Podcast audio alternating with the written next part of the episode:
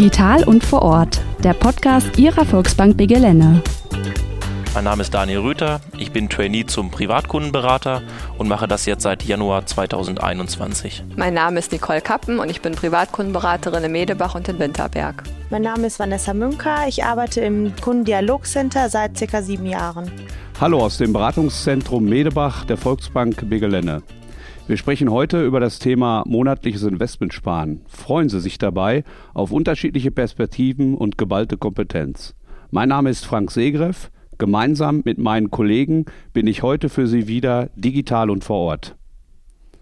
Ja, häufig hört man immer wieder den Begriff Investmentsparen. Gerade in Zeiten von Niedrigzinsen oder Nullzinsen ist das ein Riesenthema. Was verstehen wir denn eigentlich unter Investmentsparen?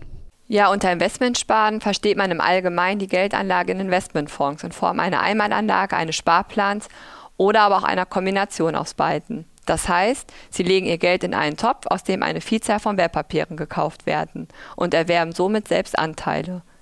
Ja, was sind denn eigentlich die äh, Vorteile, wenn man zum Beispiel monatlich sein Geld einzahlt? Ja, da gibt es natürlich sehr viele Vorteile. Unter anderem ist ein großer Vorteil der sogenannte Zinseszinseffekt. Das heißt, das kann man auch umschreiben mit Zeit ist Geld, beziehungsweise das Geld für einen selber arbeiten lassen. Und äh, da kann man sich das so vorstellen, dass man mit dem Geld, was man anlegt, wieder neues Geld verdient. Denn wenn dann zum Beispiel die Erträge wieder in dieses Investmentvermögen mit hineingehen, dann äh, kann man durch die Erträge wieder zusätzliches Geld ja, erarbeiten. Ja, genau. Bei gleichbleibenden Sparraten können Sie langfristig gesehen einen Preisvorteil erzielen, also den sogenannten Durchschnittskosteneffekt, auch Cost-Average-Effekt genannt. Das heißt, bei niedrigen Kursen erwerben Sie mehr Fondsanteile, bei höheren Kursen weniger Anteile. Ich selbst vergleiche das immer mit dem Tanken. Wenn man zum Beispiel jeden Monat für 50 Euro tankt, ist der Benzin günstig, bekommen Sie mehr, ist der Preis für das Benzin höher, bekommen Sie dementsprechend weniger Benzin. Und genau so kann man sich das auch beim Fondssparen vorstellen. Man bekommt einfach dementsprechend mehr Anteile. Ja, das hört sich ja wirklich äh, spannend an. Würde mich einfach mal interessieren, investiert ihr denn selbst auch in solche Investmentfonds? Äh, ja, auf jeden Fall. Ich finde es auf jeden Fall eine super Sache, weil wir haben natürlich auch täglich die Kunden am Telefon, die fragen immer wieder, wo kann man überhaupt noch irgendwelche Zinsen oder irgendwelche Erträge erwirtschaften? Und da bietet sich natürlich für uns auch selber die Frage, weil wir auch selber dann Ansprechpartner sind an erster Front im Kundendialogcenter, natürlich dann auch da äh, etwas reinzuschnuppern und auch da selber etwas äh, Geld anzulegen. Äh, Janik Koll, beim Investmentsparen können Anleger ja entweder mit einem Sparplan regelmäßig in Fonds investieren oder es werden Fondsanteile einmalig erworben. Jetzt stelle ich mir vor, ein Kunde kommt zu dir nach Medebach in die Beratung und möchte wissen, was er denn eigentlich tun soll. Was antwortest du ihm? Bei der Frage Sparplan oder Einmalanlage geht es in erster Linie natürlich darum, was für den Anleger überhaupt möglich ist. Ein Sparplan zum Beispiel eignet sich in der Regel für solche, die zu Beginn keinen großen Betrag auf einmal investieren können. Wenn jedoch jemand zum Beispiel Geld aus einer Erbschaft bekommen hat oder auch eine fällige Anlage bei uns hatte, kann er das Geld natürlich auch einmalig investieren. Sinnvoll finde ich selbst persönlich auch immer die Kombination aus beiden, dass man sagt, eine Einmalanlage plus Sparplan. Das hört sich interessant an. Jetzt würde mich aber mal interessieren, an so einem Beispiel, Daniel, was kommt denn da an Ende der Laufzeit raus beim Investmentsparen? Also was erhalte ich denn für mein Geld nach vielen Jahren? Ja, das kommt immer ganz darauf an, was man nachher wählt. Wir haben viele verschiedene Möglichkeiten, dass wir auch individuell auf den Kunden die passende Lösung finden. Und je nachdem, wie viel Risiko so ein Kunde eingehen möchte, kann man dann äh, zwischen verschiedenen Fonds bzw. verschiedene Möglichkeiten auswählen, wo man sein Geld investieren kann. Und äh, je nach Anlagemöglichkeit kann das dann von äh, 2% bis auch mal 10, 15% variieren. Und da kann der Kunde selber entscheiden, was möchte er, welche Ziele und Pläne hat er, wann braucht er das Geld. Und nach all diesen Faktoren kommt dann nachher der entsprechende Ertrag für den Kunden raus. Kann ein äh, Kunde eigentlich von Anfang an auch sagen, in welchen Fonds investiert werden soll? Da gibt es ja wahrscheinlich eine, eine Riesenauswahl. Wie läuft das ab? Ja, genau. Union Investment hat eine Vielzahl von Fonds und der Kunde kann natürlich selbst entscheiden, in welchen Fonds er investieren möchte. Die einzelnen Wertpapiere, die dann natürlich nachher in dem Fonds enthalten sind, die kann er nicht selbst zusammenstellen, weil das macht der Fondsmanager alles für einen. Was mir gerade zwischendurch einfällt, Vanessa, ist das eigentlich nur ein Thema für Kunden, die wirklich viel Geld übrig haben oder kann ich das schon mit ganz kleinen Beträgen monatlich sparen? Ab wie viel Euro kann ich monatlich sparen? Also es geht auch auf jeden Fall für kleinere Beträge. Man kann, glaube ich, ab 25 Euro da schon anfangen zu sparen. Und ja, wenn es halt eine äh, längere Laufzeit dann gibt bei dem Fondssparplan, dann kann man natürlich da auch sehr viel Geld erwirtschaften, je länger die Laufzeit dann ist. Ja, genau. Also es ist ab 25 Euro monatlich möglich. Man kann den zeitgemäßen Turnus aber sogar selbst entscheiden, ob man sagt monatlich, vierteljährlich oder jährlich. Es ist alles komplett möglich. Und das Gute ist, man kann die Sparraten auch jederzeit verändern, also erhöhen, reduzieren, aussetzen. Man ist einfach komplett flexibel beim Investmentsparen. Also ich merke das schon, ihr habt richtig viel Erfahrung mit Investmentsparen.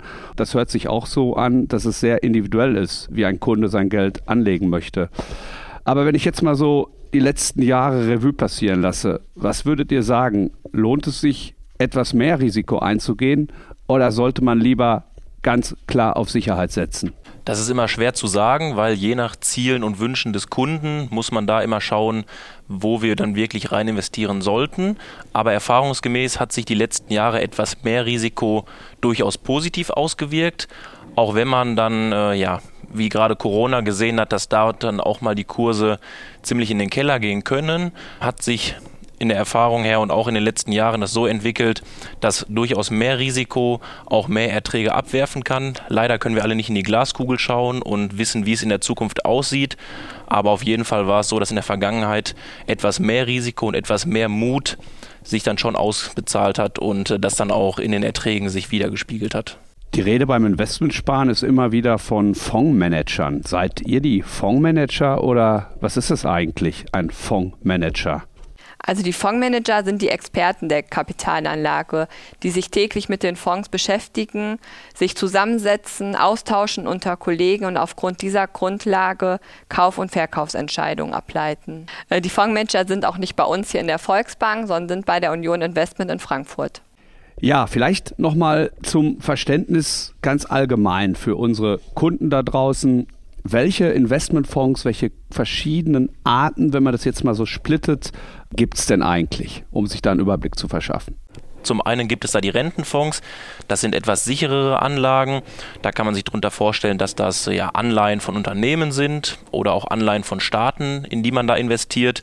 Dann gibt es die klassischen Aktienfonds, das heißt, man investiert in Aktienunternehmen wie zum Beispiel Apple, Microsoft oder ähnliches. Ebenfalls gibt es die sogenannten Mischfonds. Das heißt, da werden dann die Renten bzw. die Anleihen und die Aktien drin gemischt. Das ist dann so eine Aufteilung des Risikos, die dann auch für sehr viele in Frage kommen. Dann gibt es noch reine Immobilienfonds. Da kann man dann entscheiden, ob man weltweit investieren möchte, ob man deutschlandweit investieren möchte oder auch europaweit, wo man dann in die Immobilien selber und deren Wertentwicklung investiert. Ebenfalls gibt es die sogenannten ETFs, das heißt, das sind Fonds, die den DAX zum Beispiel abbilden die sich selber managen, wo kein Fondsmanager hintersetzt. Und dann gibt es noch die klassischen Geldmarktfonds, die in Geldmarktpapiere investieren. Ja, viele eurer Kunden, Nicole in Medebach, sind sicherlich auch kritisch gegenüber Geldanlagen in Wertpapieren. Deswegen würde ich gerne mal wissen, wie sicher ist denn eigentlich so eine Kapitalanlage in Wertpapiere mittels Investment sparen? Das liegt im Grunde genommen an jedem Kunden selbst. Ob er sagt, ich bin risikoscheu, ich bin risikobereit oder aber auch sogar konservative Anlagen gibt es zum Beispiel mit dem Immobilienfonds. Wichtig ist auf jeden Fall dabei, dass das Geld sinnvoll und strukturiert angelegt wird.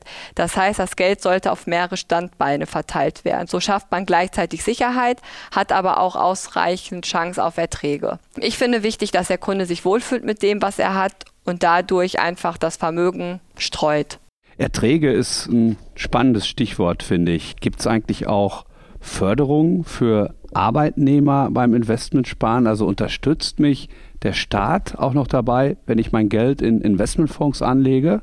Genau, auf jeden Fall. Da können wir uns alle sehr glücklich schätzen, dass äh, der Staat uns da ja einen kleinen Beitrag mit dazu packt.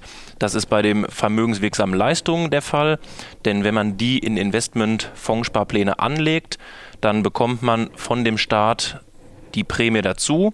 Das äh, ist so gedeckelt, dass bei dem Investmentsparen auf maximal 400 Euro Einzahlung jährlich der Staat 20 Prozent Prämie dabei packt. Das heißt, wenn man 400 Euro jährlich von den vermögenswirksamen Leistungen in diesen Vertrag einzahlt, bekommt man vom Staat obendrauf noch 80 Euro geschenkt. Bekommt das jeder Arbeitnehmer oder nur Angestellte, Arbeiter oder wie ist das zu verstehen? Kommt wirklich jeder in den Genuss dieser Förderung? Also nicht jeder hat Anspruch auf diese Förderung. Das ist von dem Einkommen abhängig. Das heißt, du versteuernde Einkommen bei Alleinstehenden darf maximal 20.000 Euro betragen und bei Verheirateten 40.000 Euro.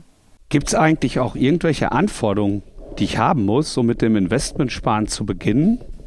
Ist eigentlich ganz einfach. Man braucht nur ein Wertpapierdepot und vorab sollte man sich halt überlegen, welche Ziele man erreichen möchte damit. Genau, zum Beispiel, wenn man jetzt ein Berufsstarter ist, der gerade erst mit dem Investmentsparen anfängt, sich aber schon in drei oder vier Jahren ein Auto wünscht, dann äh, sollte man auf jeden Fall ja, Lösungen vorschlagen, die diese Zeit bis dahin überbrücken, wo man sich Vermögen anspart, aber wo dann man nicht noch länger das Geld liegen haben müsste, dass man dann positiven Ertrag daraus ziehen kann. Und was ist ein Wertpapierdepot? Ein Wertpapierdepot ist ein Konto, in dem die eigenen Wertpapiere aufgeführt sind. Da sind doch sicherlich Kosten mit verbunden, oder?